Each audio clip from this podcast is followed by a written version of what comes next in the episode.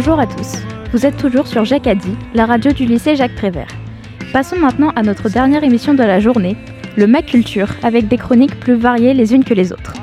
Au sommaire aujourd'hui, les coups de cœur séries, jeux vidéo et musique des élèves, puis une chronique foot, jeux vidéo, cinéma et histoire, en passant par une chronique sur le Pass Culture.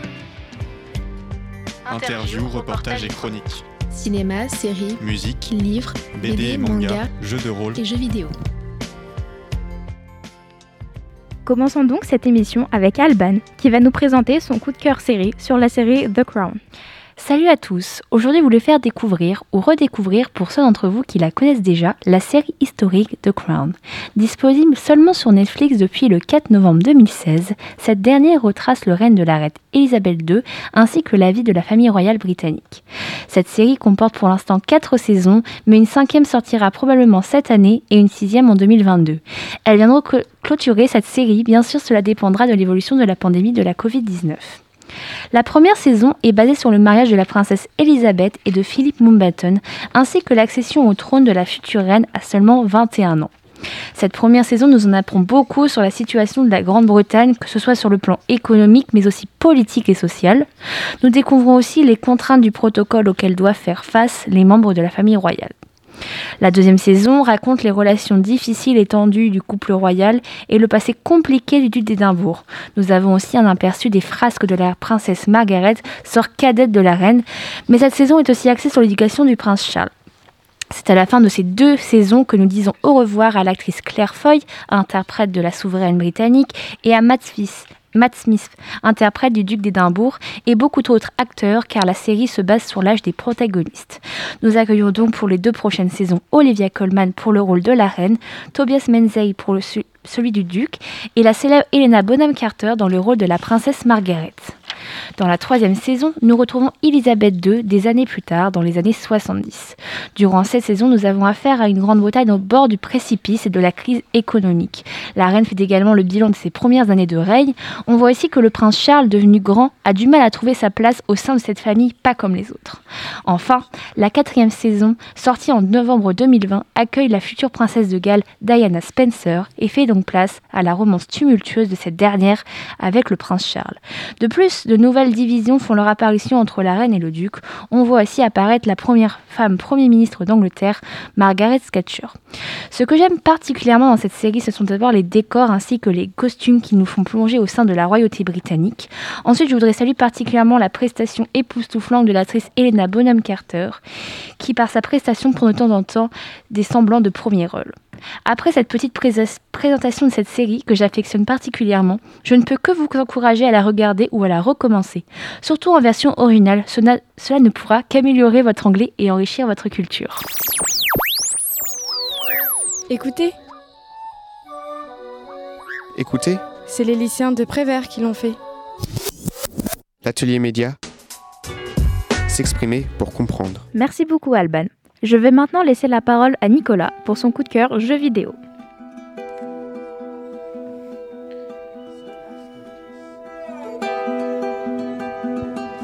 The Last of Us, ou quand derrière un jeu se cache avant tout une expérience cinématographique. Sorti en 2013 sur PS3, ce jeu fut développé par Naughty Dog, les créateurs de Crash Bandicoot et de la saga Uncharted, autre licence connue pour sa mise en scène. Mais c'est bien avec ce nouveau jeu que le studio va prendre un risque et s'imposer définitivement comme l'un des plus grands studios de jeux vidéo modernes. Pourquoi? Parce que The Last of Us devient un phénomène. Le jeu est plébiscité aux quatre coins du monde, autant par la presse que par le public, pour son scénario juste, son univers post-apocalyptique mature, son gameplay nerveux, sa bande originale mémorable et sa mise en scène remarquable. Mais de quoi ça parle The Last of Us? Dans The Last of Us, on suit l'histoire de Joel, un homme torturé 20 ans après une apocalypse causée par le cordyceps, un parasite qui contamine la population jusqu'à les rendre fous, violents et sans visage, ce qu'on appelle les claqueurs ainsi que la perte tragique de sa fille en tout début de jeu, ce qui pose d'ores et déjà l'ambiance plutôt dépressive du jeu. 20 ans plus tard, le monde est déchiré et les survivants vivent dans des camps gérés par des milices et en évitant les infectés. Joël, qui est désormais un homme meurtri et peu amical, cherchant à se faire de l'argent, se voit confier une mission de la plus haute importance par les Lucioles, un groupe de rebelles, à savoir faire traverse- traverser le pays à Ellie, une petite fille courageuse et rebelle. Et ce qu'il ne sait pas encore, c'est que la raison pour laquelle Ellie est importante est qu'elle est immunisée au virus, et qu'elle est sans aucun doute la clé pour trouver un vaccin. Pendant plus de 15 heures de jeu, on va suivre leurs péripéties, notamment leur rencontre avec des psychopathes ou même le frère de Joel, Tommy, ainsi que leur relation qui va petit à petit devenir très forte. Et pour ma part, j'y ai joué en 2018 grâce à la version remasterisée sur PS4. Et effectivement, c'est un très grand jeu, même si je préfère tout de même les Uncharted, notamment le 4 que je trouve grandiose. Cela est sûrement dû au fait que je connaissais quasiment toute l'histoire en y jouant, car 5 ans après, j'ai forcément vu des vidéos sur le sujet mais ça ne m'a pas empêché de l'apprécier à sa juste valeur et donc je vous le recommande fortement. Donc quand Naughty Dog annonce la suite, forcément j'ai été intrigué et je n'avais qu'une hâte, c'était de replonger dans cet univers incroyable. Puis 5 mois après sa sortie, je le lance et là, je n'étais clairement pas préparé à ça. The Last of Us Part 2 reprend 4 ans après le premier jeu, et les événements de sa fin que je ne vais pas vous divulguer. On retrouve Ellie et Joel installés dans un camp de réfugiés à l'abri des infectés. Et quand un événement tragique arrive, Ellie s'engage alors dans une spirale de haine qui va la pousser à traquer les responsables. Pendant plus de 25 heures, on suivra donc sa quête de vengeance qui sera très sanglante. Autant vous le dire tout de suite, The Last of Us 2 est un véritable chef-d'œuvre à tous les niveaux. Les personnages ont tous le droit à un traitement tout particulier, chacun étant profondément humain et ayant des graphismes qui brisent véritablement la limite entre cinéma et jeux vidéo tant ils sont incroyables. Côté gameplay, donc style de jeu, on reprend le principe de jeu à couloir du premier jeu, mais perfectionné à un niveau de détail tout simplement démentiel. Quand on se prend une flèche, il faut la retirer nous-mêmes. Quand on casse du verre, l'impact est localisé. Quand on fabrique des objets, encore des animations, etc. Ces éléments participent au réalisme du titre, qui nous plonge dans un monde où l'espoir est mince et laisse uniquement place à des survivants et à la violence qui est au cœur du jeu. Sans aller dans le gore à outrance, le jeu va vous marquer par la brutalité des événements qui sont racontés. Quand un personnage meurt, pas de ralenti. Cela peut arriver en deux secondes, comme dans la vraie vie. Quand un ennemi meurt, on entend ses collègues dire son nom en criant tandis qu'il hurle de douleur. Et Ellie, le personnage qu'on a appris à aimer, va finalement devenir un personnage rempli de haine et qui va commettre des actes qui, s'ils peuvent être gratifiants puisqu'elle se venge d'un événement tragique, restent tout de même atroces.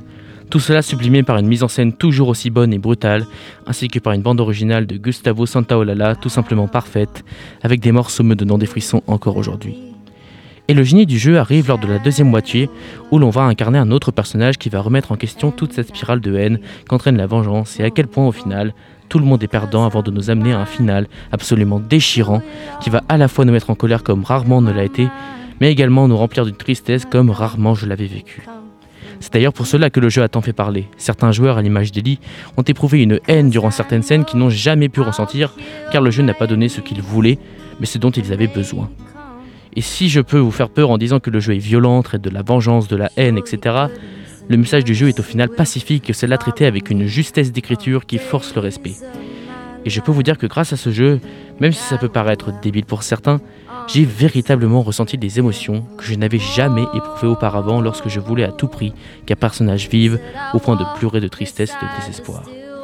Donc oui, The Last of Us 2 est devenu mon jeu vidéo préféré, car c'est l'une des rares œuvres culturelles qui m'a profondément marqué grâce à sa maîtrise à la fois technique et scénaristique qui est à mon sens proche de la perfection surpassant, certains grands classiques du cinéma.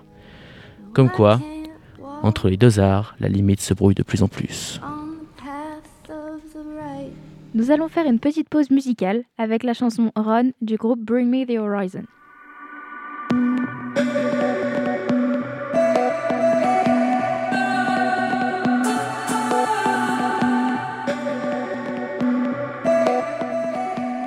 The Horizon, ou BMTH, est un groupe de métal alternatif britannique originaire du Sheffield dans le Yorkshire.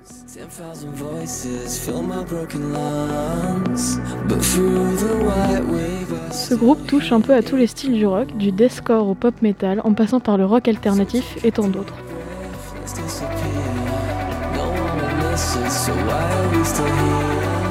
Au fil du temps, ils sont devenus une figure emblématique de la scène post-hardcore et rock en général.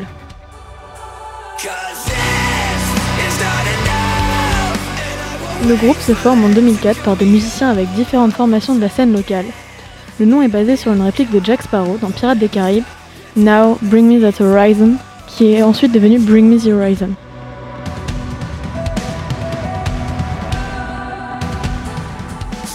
Aujourd'hui, le groupe est composé de 5 membres permanents. 4 d'entre eux sont là depuis 2004, Matt Keane à la basse, Matt Nichols à la batterie et aux percussions, Limalia à la guitare solo rythmique et au chœur, et Oliver Sykes, plus connu sous, le nom de Holly, qui est le chanteur principal qui s'occupe des claviers de la programmation, ainsi qu'un membre qu'il a depuis 2012, Jordan Fish, au clavier, au chœur et aux percussions.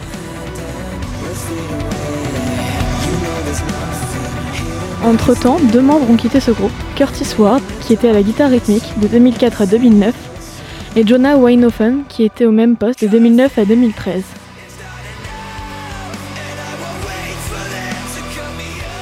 En 2004, plusieurs mois après sa formation, Bring Me Your Horizon enregistre sa première démo indé, nommée Bedroom Session.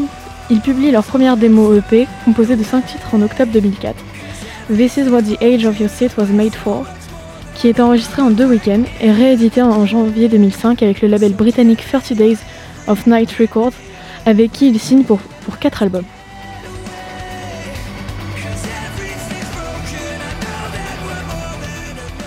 BMTH est par la suite récompensé dans la catégorie du meilleur nouveau groupe à la cérémonie des Kerrang Awards. Ils font leur première tournée au Royaume-Uni aux côtés du groupe The Red Chord et sortent leur premier album, leur premier album Count Your Blessing, composé de 11 titres fin 2006 au Royaume-Uni et en août 2007 aux États-Unis.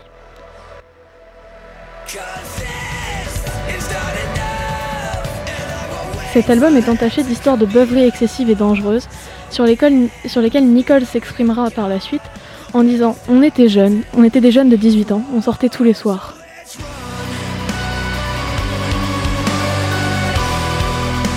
Le groupe compte aujourd'hui 6 albums studio, dont Suicide Season, sorti en 2008, ou Amo en 2019, et 3 EP avec par exemple Deathbed, sorti en 2013.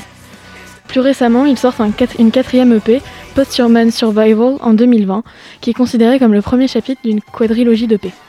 D'ailleurs, voici un morceau de cette EP, Teardrops.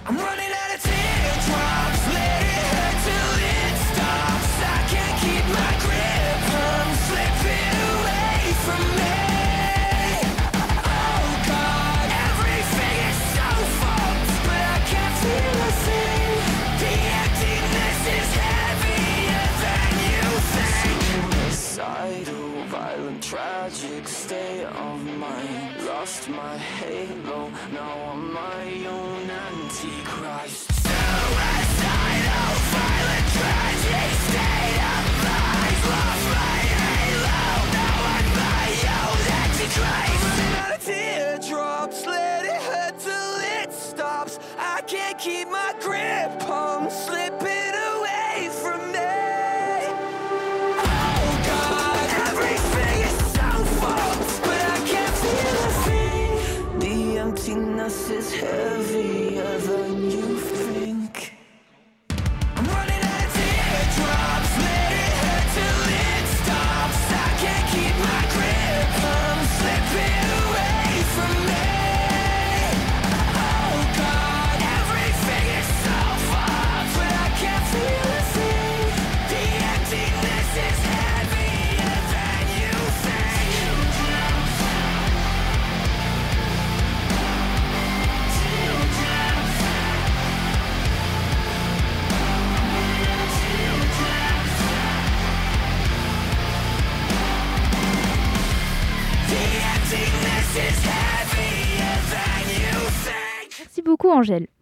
Passons à un tout autre univers, le foot, avec Mathéo.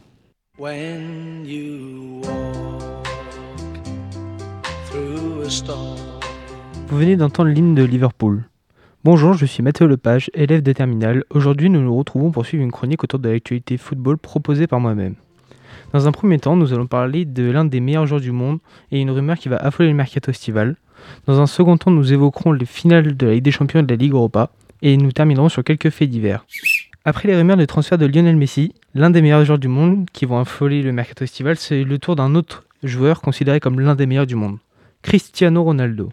En effet, depuis l'élimination de la Juventus de Turin en huitième de finale de la Ligue des Champions par le FC Porto, la rumeur ne fait que s'amplifier. La vieille dame est sur un troisième échec de suite dans cette compétition. Elle avait recruté en 2018 la star portugaise pour une somme de 100 millions d'euros. L'objectif du club turinois était de remporter la Champions League le plus rapidement possible en le recrutant dans son effectif. Mais suite à ce troisième échec, l'aventure pourrait bien se terminer entre le club et le joueur. Depuis l'élimination du club, un retour au Real Madrid ou des arrivées dans des clubs tels que le PSG, Manchester United ou encore le Sporting Portugal sont souvent évoqués dans ce dossier. Mais selon certains spécialistes, le retour de Ronaldo au Real Madrid est impossible. Selon les informations du journal espagnol Hockey Diario, le Real Madrid n'envisage pas le retour du quintuple Ballon d'Or.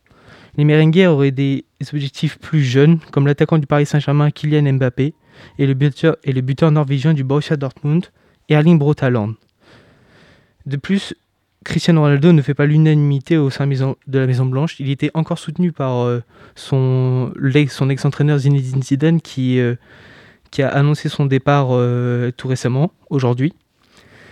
Mais on reçoit aussi, enfin, j'ai reçu aussi une information de, de, par une application OneFootball. alors ce, vendredi, donc aujourd'hui, la Gazzetta dello Sport, donc un journal italien, aurait assuré que la piste du PSG serait activée par l'agent de Cristiano Ronaldo, Jorge Mendes. Nous verrons donc cet été dans quel club jouera Cristiano Ronaldo la saison prochaine. Soyez attentifs. Nous y sommes, la finale de la Ligue des Champions. Elle se déroulera demain à 21h au stade du Dragon à Porto. Cette finale est une finale 100% britannique car elle oppose Manchester City à Chelsea. Cette finale oppose aussi l'ancien entraîneur du PSG qui a atteint la finale de cette compétition l'an dernier, Thomas Tuchel, à Pep Guardiola, l'entraîneur de Manchester City qui a déjà gagné cette compétition auparavant lorsqu'il entraînait le FC Barcelone. Je vous rappelle que Manchester City n'a jamais gagné ce trophée alors que Chelsea l'a déjà remporté en 2012. Les supporters anglais ainsi que le monde du football attendent cette finale avec impatience. Résultat demain. Villarreal bat Manchester United et remporte sa première Ligue Europa. Après un parcours exceptionnel du club espagnol, ils sont parvenus à battre les Red Devils au bout du suspense. Un match très serré, les deux équipes n'ont pas pu se, départager au terme des prolongations. Ils ont donc, donc, dû se départager avec une séance de tir au but. Mais cette séance a été très particulière. Villarreal a gagné 11-10 au penalty. C'est inédit. Tous les, joueurs, tous les joueurs des deux équipes ont tiré un penalty, même les gardiens. Il a fallu que David De Gea, le gardien de Manchester United, se fasse arrêter son penalty pour en finir. Cette victoire est historique pour le club de Villarreal qui remporte sa première Europa League, mais aussi historique pour l'entraîneur Unai Emery. L'ex-entraîneur du PSG a remporté sa quatrième Ligue, Ligue Europa en tant qu'entraîneur. C'est le coach le plus titré de cette compétition. Ces trois autres trophées ont été remportés avec Séville sur trois ans d'affilée en 2014, 2015 et 2016. Il a aussi participé à la finale de cette compétition la saison dernière avec Arsenal. Donc félicitations à Villarreal pour cette victoire contre le géant anglais et son parcours incroyable. Passons à présent aux faits divers. Lille champion de France au bout du suspense. Tous ces jeux sur la dernière journée. Le LOSC a réalisé une, une incroyable saison en finissant premier, première du championnat. Ce n'est pas arrivé depuis 10 ans. En effet, leur dernier titre de Ligue 1 remonte à 2011. Les Lillois s'offrent donc un quatrième titre de champion de France. Lille finit premier avec seulement 3 défaites en 38 matchs. Cela a valu à leur entraîneur Christophe Galtier, l'ex-entraîneur de Saint-Etienne, d'obtenir le titre d'entraîneur de l'année. Le PSG est deuxième, euh, deuxième derrière à seulement un petit point de Lille. Cela faisait 3 ans de suite que le PSG a gagné la Ligue 1. La dernière équipe à avoir coupé la série du Paris Saint-Germain était l'AS Monaco en 2017. Je tiens donc à féliciter le LOSC pour cette saison pleine de suspense et de surprises. Et un fait divers qui, a fait vibrer toute, la France et tous les, tous les fans de football, Benzema en équipe de France. Cela fait 5 ans que l'attaquant du Real Madrid n'a plus joué en équipe de France. Son dernier match avec les tricolores remonte au 8 octobre 2015 contre l'Arménie. dans lequel Benzema avait inscrit un doublé. Benzema avait été écarté de l'équipe de France suite à, l'affaire de la sextape, mais il s'est écarté euh, des Bleus totalement suite à des propos à l'égard de Didier Deschamps, le sélectionneur de l'équipe de France. Suite à sa non-sélection pour l'Euro 2016, le Madrilien a indiqué lors d'une interview à la presse espagnole que le sélectionneur avait, dit, je cite, cédé sous la pression d'une partie raciste de la France. Mais finalement, tout s'est arrangé après l'entrevue entre Benzema et Deschamps. Didier Deschamps a, décidé de sélectionner le joueur madrienne pour l'Euro cet été. Benzema portera le numéro 19. Donc euh, je vous laisse avec ces questions. Benzema sera-t-il un atout qui va permettre aux Bleus de gagner l'Euro? Nous aurons la réponse le 12 juin. Je vous remercie donc d'avoir suivi ma chronique et je vous souhaite une bonne fin d'émission ainsi qu'une bonne fin de journée. Merci Mathéo. le Mac Culture de l'Atelier Média. Paul va maintenant nous parler des jeux vidéo. De plus en plus de jeux vidéo sont gratuits. Mais comment gagne-t-il de l'argent alors? Eh oui, l'industrie du jeu vidéo est aujourd'hui plus grosse que celle de la musique ainsi que celle du cinéma. Ce sont des milliards et des milliards qui sont générés. Cependant, on assiste à un véritable paradoxe. Alors que les revenus du jeu vidéo battent des records, de plus en plus de titres sont disponibles totalement gratuitement. Et je ne vous parle pas d'obscurs jeux vidéo sur mobile dont quasi personne ne connaît l'existence. Non, il s'agit des plus gros titres, des plus gros studios. Même la franchise à succès des Call of Duty, euh, un jeu de tir à la première personne très populaire qui a été pendant 20 ans la vache à lait d'Activision, son éditeur. Et eh bien même ce jeu très lucratif a récemment connu un volet, Call of Duty Warzone, rendu disponible totalement gratuitement. Et sans aucune supercherie derrière, on a un jeu complet, parfaitement respectable graphiquement, bien développé, tout comme d'habitude. Et tout cela gratuitement. Comment ça se fait? Auparavant, lorsqu'on voulait s'acheter le dernier titre en vogue, on allait au magasin, on laissait à la caisse l'équivalent de 60 euros durement économisés, puis on repartait chez soi avec dans la main euh, le jeu vidéo en question. Ensuite, avec Internet, le principe en lui-même n'a pas trop changé. On achète notre jeu en dématérialisé cette fois-ci, mais on le paye quand même. Aujourd'hui, cependant, c'est désormais gratuit. Et pourtant, le jeu vidéo n'a jamais autant généré d'argent que maintenant. Quel est ce tour de magie Eh bien, c'est le nouveau modèle économique du jeu vidéo. Mais ce n'est pas arrivé du jour au lendemain non plus. En réalité, distribuer un jeu gratuitement était déjà monnaie courante dans les années 90, où l'éditeur d'un jeu vidéo ou d'un logiciel nous permettait d'installer et de profiter de son dit programme sans aucun frais. Le problème, c'est que le jeu en question était souvent incomplet. Il ne s'agissait pas de l'intégralité du logiciel, mais d'une démo, qui était censée accrocher l'utilisateur afin de lui donner envie d'acheter la version complète. Il s'agissait du freemium, mélange de free, gratuit en anglais, et premium. On nous laisse goûter de manière gratuite au produit final mais si on veut y jouer sans restriction, il faudra quand même finir par payer. Ce qui en rebute bien sûr plus d'un. C'est alors qu'est arrivé dans les années 2010 une nouvelle formule, le pay to win.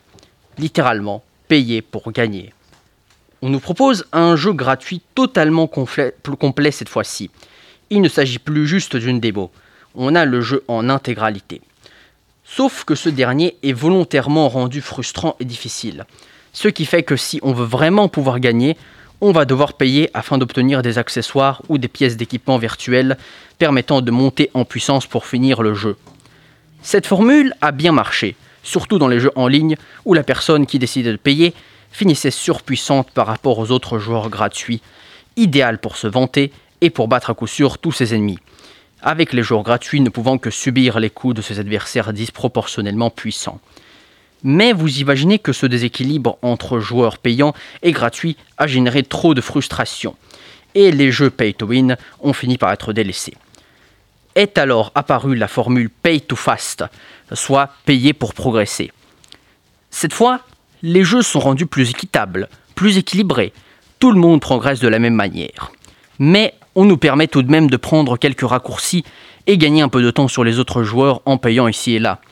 Bien que ce soit plus discret que les pay to win, la supercherie des pay to fast a elle aussi fini par faire fuir les joueurs. Mais qu'en est-il aujourd'hui alors?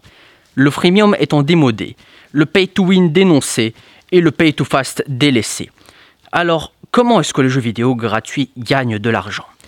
Eh bien, on a constaté que les joueurs souhaitent obtenir un jeu complet, dans lequel tous les joueurs ont les mêmes chances de gagner et donc de s'amuser. Autrement, le jeu est fui ou dénoncé. Donc, il n'est plus possible de proposer une démo du jeu, ni de faire payer le gain de compétences en jeu. Eh bien, c'est pour cela qu'aujourd'hui, on fait payer autre chose. Une chose qui n'affecte pas la jouabilité, une chose qui n'affecte pas la compétence. Les jeux vidéo gratuits d'aujourd'hui vous font payer l'apparence en jeu. Les skins dans le jargon du milieu. L'apparence de votre personnage, les vêtements qu'il porte, la couleur des accessoires, des armes et de tout autre équipement qu'il tient dans les mains. Toutes ces personnalisations sont ce que les éditeurs vont, euh, font payer aujourd'hui. Et ce modèle économique est très largement accepté par les joueurs, puisqu'à aucun moment on est obligé d'acheter quoi que ce soit pour jouer. À aucun moment, si jamais on n'achète pas, on est désavantagé face à un joueur payant. Il est juste plus esthétique que nous, ce qui n'est au final pas très grave pour le joueur moyen. Et la vente de skins marche du tonnerre. Le jeu du moment, Fortnite, ne repose que sur ce système. Même chose pour League of Legends et ses millions de joueurs. Ou encore le célébrissime jeu de tir Counter-Strike qui est lui aussi passé au skin, avec des armes personnalisables. Certains skins atteignent même plusieurs milliers d'euros de valeur et trouvent quand même des acheteurs. C'est la formule gagnante qu'a trouvé l'industrie du jeu vidéo pour monétiser leurs produits. La personnalisation. L'exemple le plus récent sont les jeux de tir de la licence Counter-Strike, qui en 20 ans d'existence ont toujours été payants, avant de passer totalement gratuit pour augmenter le nombre de joueurs, et ne se reposer que sur la vente de skins. Et cela marche-t-il vraiment? Eh bien, le 15 janvier dernier, le skin d'un fusil virtuel s'est vendu à 150 000 dollars.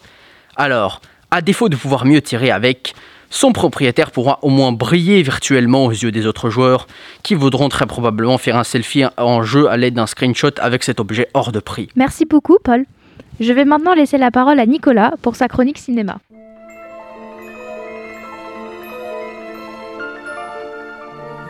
Silence, la tourne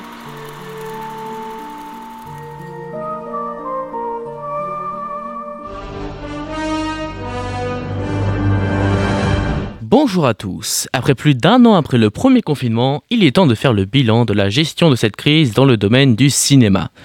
Cette chronique sera divisée en deux étapes. On parlera d'abord très rapidement du gouvernement et comment ils ont géré ce domaine, mais surtout comment les studios comme Disney ou la Warner ont-ils géré cette crise. Allons-y. Tout d'abord, vous n'êtes pas sans savoir que 2020 aura été une année catastrophique sur beaucoup de plans, et notamment pour ce qui est du cinéma. Les chiffres de, fréquentation annuelle ont baissé de 69,4% selon le CNC et les chiffres ne risquent pas d'être exceptionnels pour 2021, même s'il y a de l'espoir avec les chiffres de la réouverture. Mais pourquoi une baisse aussi importante? Pour le premier confinement, c'est totalement justifié. Tout le monde reste chez soi, pas d'inégalité, afin de freiner au maximum le virus. Lors de la réouverture, à part Tenet de Christopher Nolan et Adieu les cons de Albert Dupontel, qui est toujours disponible en ce moment lors de, la réouverture, il n'y a pas eu de gros succès en salle pour deux raisons. La première est que tous les gros films, excepté Tenet, merci la Warner, ont été reportés pour qu'ils fassent un meilleur score au box-office. La seconde est que les gens n'avaient pas forcément l'envie d'aller au cinéma et ou de prendre le risque de se faire contaminer. Mais grâce aux exploitants, les salles ont réussi à avoir un protocole sanitaire sécurisé et fonctionnel, donc plus de soucis. Mais ça, c'était avant le deuxième confinement de novembre. Un confinement réadapté avec couverture des écoles et de certains commerces. Rien de choquant, si tout le monde respecte les gestes barrières, c'est tout à fait faisable. Et rien d'étonnant à ce que les salles ferment durant cette période. Par contre, j'en viens à mon problème principal. Pourquoi les salles ne sont pas ouvertes depuis la fin du deuxième confinement? Enfin, en tout cas durant le mois de janvier. Car si je comprends le fait qu'on souhaite éviter de nouvelles contaminations, encore une fois, le protocole sanitaire mis en place dans les salles était fiable et les études montrent bien que les écoles et les supermarchés représentent un risque de contamination six fois supérieur aux salles de cinéma et de théâtre. Donc je comprends tout à fait la frustration des exploitants qui ne pouvaient pas ouvrir les salles alors que le virus s'était calmé lors du mois de janvier et avant les variants. Mais bon, même si cela m'énerve déjà, je je passe, car au moins ils ont une bonne raison, à savoir sauver des vies, et en plus ils ont enfin réouvert, et ça, ça fait extrêmement plaisir. Mais maintenant, parlons des studios de cinéma. Et là, il y a tellement de choses que je ne pourrais pas tout vous dire.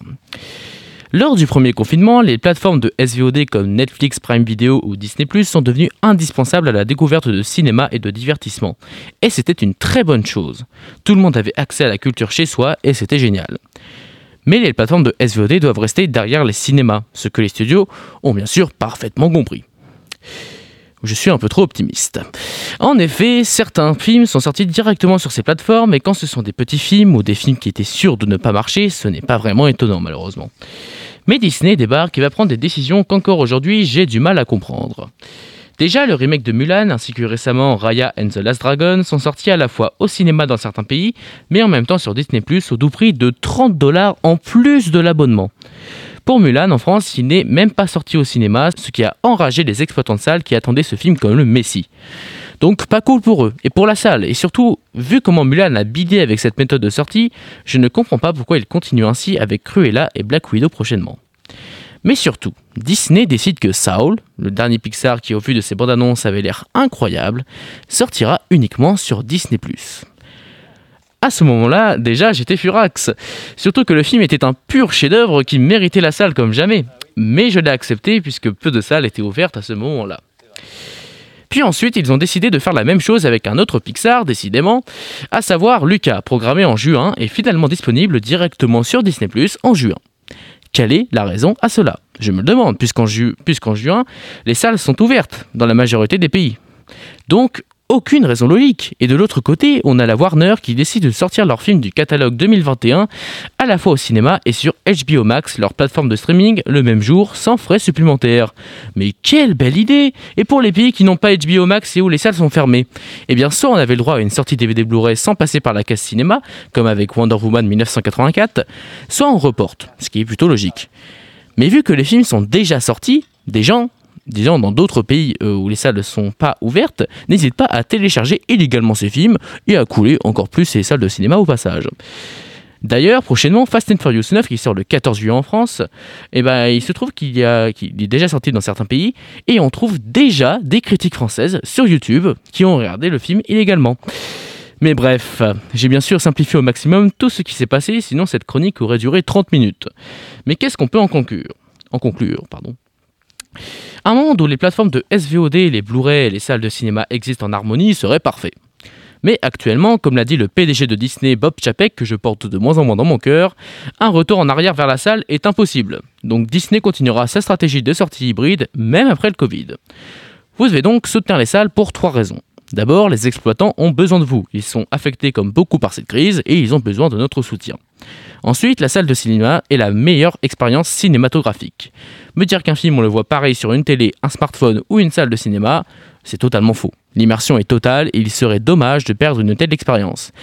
Et enfin, quand vous payez un ticket de cinéma, il faut savoir qu'une grande partie de l'argent sera réversée au CNC afin de produire des films français.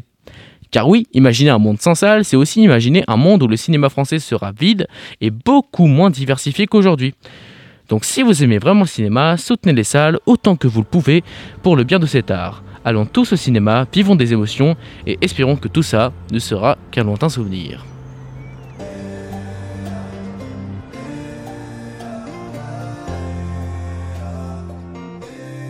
Qu'est-ce qu'on attend pour vivre? Qu'est-ce qu'on attend pour vriller? Qu'est-ce que le temps nous livre à part le temps pour nous de briller? Parle de l'avenir, mais pourquoi faire? On se dit qu'on va partir, mais pourquoi faire? On parle de sortir avant de le faire. Si on arrêtait de se dire ce que l'on va faire. Mais on s'occupe de maintenant, juste de cet instant. Venez, on suit ce que nous dit notre instinct. Allons jouer les restas, va ouvrir ton resto. Profitons de la chance qu'on a de ne pas vivre à l'hosto. Pas, fuis, si ta vie n'est pas la bonne. Attends pas d'être un daron pour que tes questions soient les bonnes. Attends pas derrière tes parents. Lève-toi vite avec un barreau. Jusqu'à ce que ta vie te fasse bander comme un tes tout premiers tarots. Qu'est-ce qu'on attend pour briller? Qu'est-ce que le temps nous part le temps pour nous de briller. Qu'est-ce qu'on attend pour vivre? Qu'est-ce qu'on attend pour briller?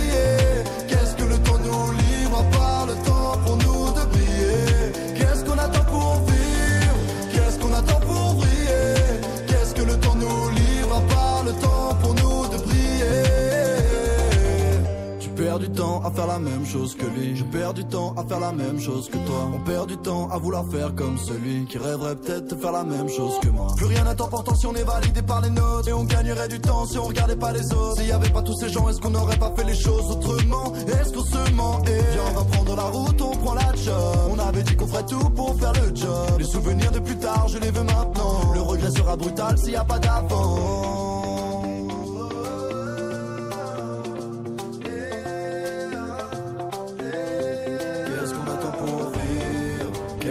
Pour briller Qu'est-ce que le temps nous livre à part le temps pour nous de briller? Qu'est-ce qu'on attend pour vivre?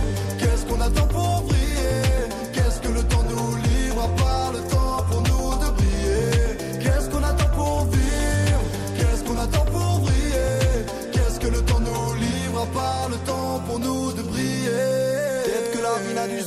que si tu la vois comme l'essentiel. Faites que la vie nous encense que de bons souvenirs avant d'aller dans le ciel. Peut-être que la vie n'a du sens que si tu la vois comme l'essentiel. Faites que la vie nous encense que de bons souvenirs avant d'aller dans le ciel. Qu'est-ce qu'on attend pour vivre? Qu'est-ce qu'on attend pour briller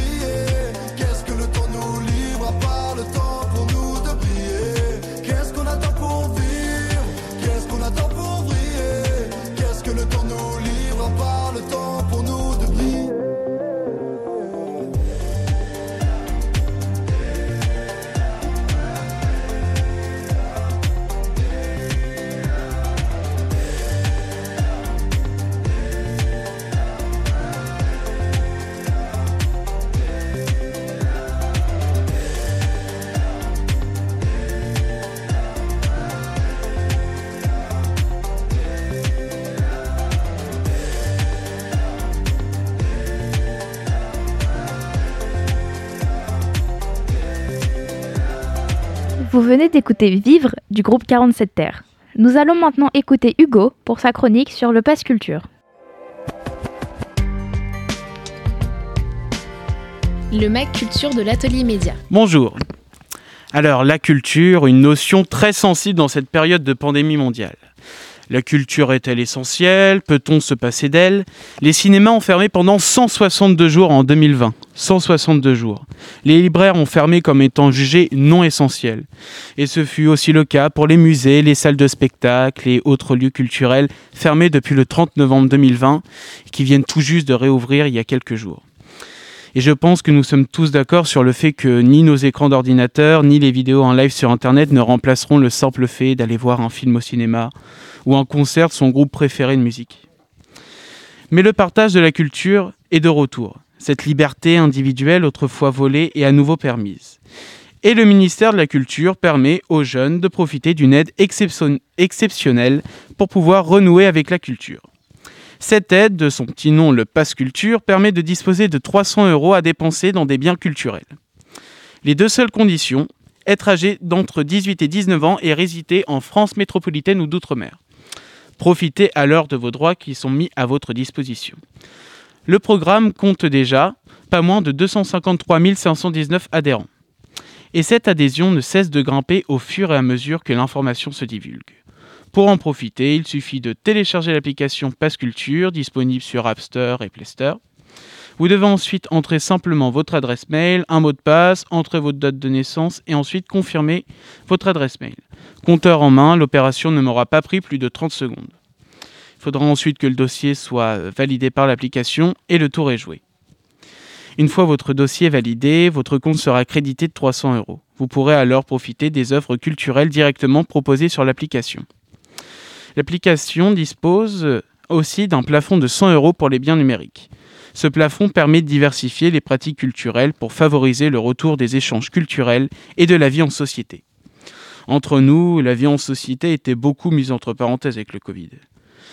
Et les achats s'effectuent directement sur l'application, qu'ils soient physiques ou numériques. Il y a euh, différents acteurs euh, partenaires de cette action. Des musées comme le Louvre et le Palais de la Découverte à Paris ou encore le Musée de l'Air et de l'Espace au Bourget. Mais aussi les cinémas, qui viennent aussi tout juste de rouvrir avec les cinémas Pathé Gaumont, mais aussi euh, des magasins de, multimé- de multimédia, dont notamment la FNAC. Vous pouvez aussi acheter enfin des billets pour aller dans des salles de spectacle ou de concert enfin réouvertes. Le Pass Culture se voit comme une formidable initiative gouvernementale permettant de remettre sur le devant de la scène des artistes, des professions, des passions bloquées derrière le rideau de la scène depuis six mois. Sans oublier que flotte dans l'air la présidentielle dans l'horizon de 2022 qui pointe le bout de son nez. Ne serait-ce pas le début de la campagne de notre président qui essaie de séduire un jeune électorat maintenant capable de voter? Mais cela est, tout... Mais cela est un tout autre débat. La culture nous est donc à nouveau permise, profitons-en. Nous sommes souvent inconscients des libertés euh, que nous possédons et nous en prenons seulement conscience lorsqu'elles sont atteintes ou totalement perdues. Je n'ai plus qu'une chose à rajouter, vive la culture. Jacques a dit, la radio du lycée Prévert. Retrouvez-nous sur 96.2 FM et à la réécoute sur toutes les plateformes musicales. Merci Hugo. Remontons maintenant le temps avec Capucine et sa chronique histoire. Je vais vous présenter un livre qui pose cette question. Où sont les femmes dans la préhistoire? Ce livre, L'homme préhistorique est aussi une femme, sous-titré Une histoire de l'invisibilité des femmes, écrit par la préhistorienne Marilène Patoumatis aux éditions Alary, met en lumière les récentes découvertes faites sur les femmes préhistoriques. L'auteur a divisé son livre en trois grandes parties. Dans la première, elle évoque les inégalités hommes-femmes dans l'histoire à travers des citations comme celle d'Aristote que j'aime beaucoup. Un mâle est un mâle en vertu d'une capacité particulière, une femelle est une femelle en vertu d'une incapacité particulière. Dans la seconde partie, on entre dans le vif du sujet, c'est-à-dire la femme préhistorique à la lumière des nouvelles découvertes. Dans la dernière partie, sous-titrée Éternelle rebelle, Marilène Patoumatis revient sur les femmes et les grands courants féministes qui ont marqué l'histoire par leurs combats et leurs œuvres. Ce qui m'intéresse aujourd'hui, et ce dont je vais vous parler, c'est surtout la deuxième partie. Nous avons tous la vision de la société préhistorique dans laquelle l'homme va à la chasse et la femme à la cueillette, ou mieux encore, reste dans la grotte. De la même façon, on pense que toutes les peintures, sculptures et statuettes ont été faites par des hommes, pour des hommes, ça coule de source. À la lumière des récentes découvertes, je peux vous le dire, vous pouvez tout de suite oublier, c'est mille fois plus compliqué que cela, et ce livre le montre très bien. Si nous prenons le premier exemple, les hommes chassent, les femmes cueillent et gardent les enfants. Pourquoi les femmes ne chasseraient pas? Car elles doivent allaiter de jeunes enfants et ne peuvent donc s'éloigner du camp. Mais cette vision est bousculée par le fait que la cueillette nécessite des déplacements quotidiens sur de longues distances. Donc, la théorie ne tient plus. Vous me rétorquerez que les femmes étaient considérées comme trop faibles pour chasser et qu'il n'est pas possible d'avoir de preuves qu'elles chassaient. Ce n'est pas marqué sur leurs os. Bah si, justement. Sur des squelettes féminins, on retrouve des traces de lésions au niveau du coude que l'on remarque aussi chez les lanceurs de javelots d'aujourd'hui. Ces lésions sont associées à la chasse, donc des femmes chassaient.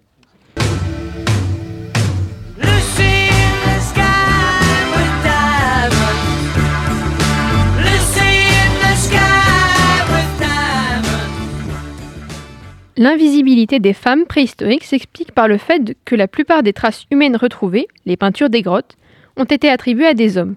Mais aucune trace archéologique ne le prouve. Pour tout le monde, ce sont des hommes qui ont peint ces peintures. Il faut des preuves pour démontrer qu'elles ont pu être réalisées par des femmes. Alors même qu'il est impossible de savoir à quel sexe appartient la main. Une main petite est attribuée à un adolescent masculin. Pourquoi pas à une femme? D'ailleurs, pourquoi n'y aurait-il pas eu de grandes femmes Puisqu'on a retrouvé des squelettes féminins d'un mètre soixante-dix? Donc, à l'affirmation, ce sont des hommes qui ont peint Lascaux, répondez, pourquoi ce ne serait pas des femmes?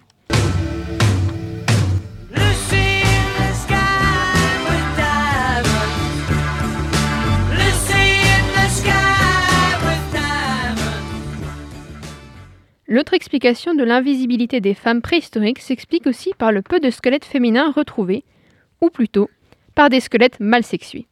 Les chercheurs du XIXe siècle, les premiers préhistoriens, ont associé le mobilier, c'est-à-dire les offrandes d'une tombe, au squelette qu'elle contenait. Exemple, une tombe avec une lance, des flèches, égale une tombe d'homme. Une avec des pots, des outils pour filer le tissu, égale une tombe de femme. Même si l'homme a des drôles de hanches et un fœtus à côté de lui, c'est un homme. Il y a des armes dans la tombe. Mais les analyses ADN des squelettes montrent que des tombes avec des armes peuvent aussi bien être celles de femmes que d'hommes. Un très bel exemple illustre cela.